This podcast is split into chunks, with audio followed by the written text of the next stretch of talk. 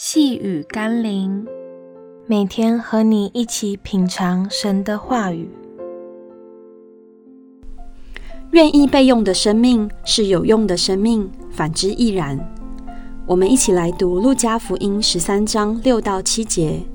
于是用比喻说，一个人有一棵无花果树栽在葡萄园里，他来到树前找果子，却找不着，就对管园的说：“看哪。”我这三年来到这无花果树前找果子，竟找不到，把它砍了吧，何必白占土地呢？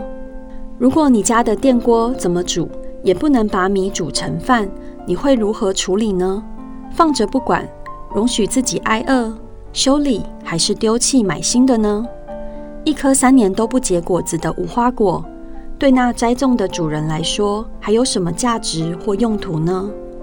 如果我们都会以一项物品或事物是否有价值而评估保留，或是无用而舍弃，那么我们的生命在上帝的国度里，是否像多结果子的无花果，或是像个能发挥功能的器皿，好让主使用呢？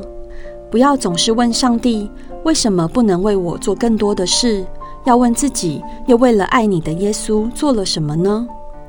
我们一起来祷告。赐给我新生命的主，如果我重生得救后多年，却无法让人从我的生命中感受到你的爱与恩惠，无法结出圣灵的果子来见证荣耀你的名，无法成为合用的器皿让你使用，那么我又与那不结果子的无花果有何不同？我愿努力地为你而活，多结果子，荣神益人。奉耶稣基督的圣名祷告，阿门。细雨甘霖，我们明天见喽。